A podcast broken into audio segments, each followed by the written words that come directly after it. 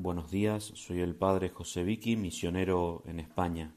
Hoy es miércoles 4 de octubre del 2023. Tomamos del Evangelio de San Lucas. En aquel tiempo, mientras Jesús y sus discípulos iban de camino, le dijo uno, Te seguiré a donde quiera que vayas. Jesús le respondió, las zorras tienen madrigueras y los pájaros del cielo nidos, pero el Hijo del hombre no tiene dónde reclinar la cabeza. A otro le dijo, Sígueme. Él respondió, Señor, déjame primero ir a enterrar a mi padre. Le contestó, Deja que los muertos entierren a sus muertos, tú vete a anunciar el reino de Dios. Otro le dijo, te seguiré, Señor, pero déjame primero despedirme de los de mi casa. Jesús le contestó, Nadie que pone la mano en el arado y mira hacia atrás vale para el reino de Dios. Palabra del Señor. Queridos hermanos, el Evangelio de hoy está tomado del capítulo nueve de San Lucas. Jesús está camino a Jerusalén es decir, camino al desenlace de su misión. Y San Lucas recoge de este último viaje tres pequeños diálogos sobre la vocación y el discipulado, que pueden ser de un gran provecho espiritual. Es necesario tener en cuenta que esto se desarrolla mientras iban caminando, dice San Lucas, porque las respuestas de nuestro Señor deben ser entendidas en ese contexto del camino a Jerusalén. Jesús va a responder sobre las condiciones y exigencias del caminar junto a Él, no hacia cualquier parte, sino hacia la cruz, hacia donde Él se dirige desde el momento de la encarnación. Teniendo en cuenta eso, veamos cómo responde Cristo el primer diálogo tiene lugar con uno que se le acercó, dice San Lucas. Mateo, en el paralelo, aclara, dice que era un escriba. Este no pide, se ofrece él mismo, o mejor, promete entusiasmado, te seguiré a donde quiera que vayas, lo cual manifiesta una gran generosidad y disponibilidad, y debe haber sido sincera, pues Jesús no lo corrige de eso. A este escriba, nuestro Señor no lo desanima, pero sí le recuerda las condiciones crucificadas del seguimiento de Jesús. Él y los suyos no tienen ni han de tener ni siquiera el cobijo y la seguridad que tienen las aves y las raposas. Responde Cristo, las zorras tienen guaridas y las aves del cielo nidos, pero el Hijo del hombre no tiene dónde reclinar la cabeza. Jesús no rechaza el ofrecimiento, pero sí le aclara bien de qué se trata. Porque Jesús nunca nos ha mentido sobre la realidad de lo que es ser discípulos suyos. Al contrario, Él siempre ha sido claro, directo, sincero, porque Jesús quiere corazones verdaderamente libres, que se le entreguen con plena conciencia de aquello en que se meten. Esta es la primera respuesta. En cambio, al segundo, mencionado por San Lucas, lo llama el mismo Jesús y le dice, sígueme.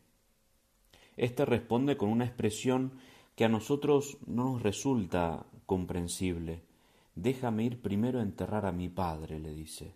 A lo que Jesús le responde con otra expresión más confusa todavía. Deja a los muertos sepultar a sus muertos, y tú vete y anuncia el reino de Dios. Tenemos que aclarar que no se trata de ninguna insensibilidad de nuestro Señor para, para un muchacho que está velando a su padre. Este gozaría todavía de buena salud.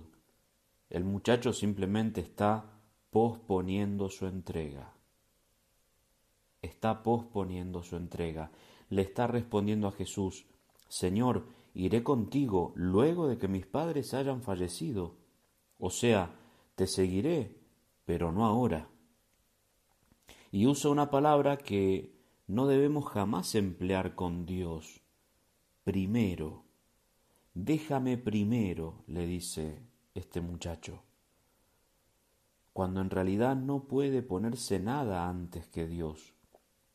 Por eso la respuesta de Cristo, que los muertos entierren a sus muertos, significa que los que viven en el mundo se encarguen de los que viven en el mundo.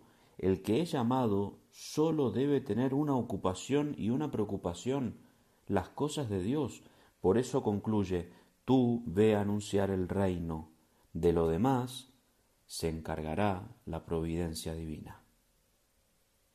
El tercer diálogo. En el tercero resalta la urgencia de la misión y del seguir el llamado divino. De éste no sabemos si se ofrece espontáneamente o fue llamado por Jesús, solo conocemos sus palabras. Te seguiré, Señor, pero déjame antes despedirme de los de mi casa. El pedido parece más que lógico. Jesús no dice que no, pero le responde como quien ve en el fondo del alma motivos inconfesos y un poco dubitativo. Nadie que pone la mano en el arado y mira hacia atrás es apto para el reino de Dios.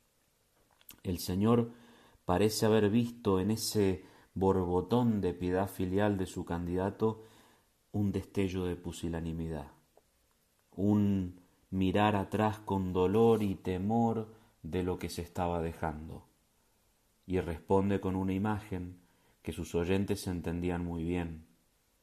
Los sencillos arados palestinenses se conducían con una mano, mientras que con la otra se dirigía a los ingobernables bueyes, lo que exigía cierta habilidad y sobre todo cierta concentración, por lo que, como dice un autor, si el labrador mira hacia atrás, el nuevo surco se tuerce.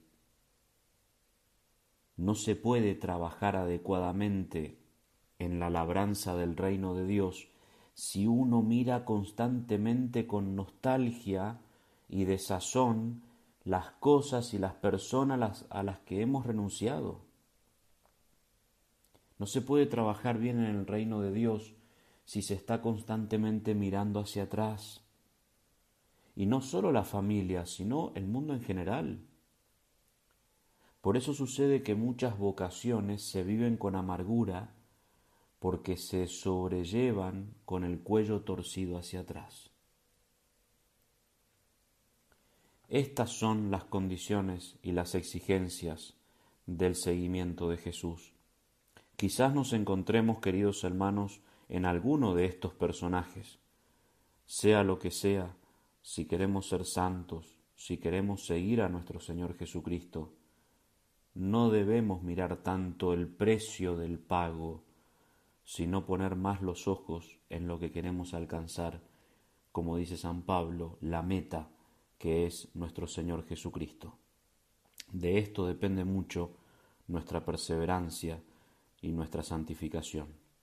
Que la Virgen nos conceda a todos esta gracia.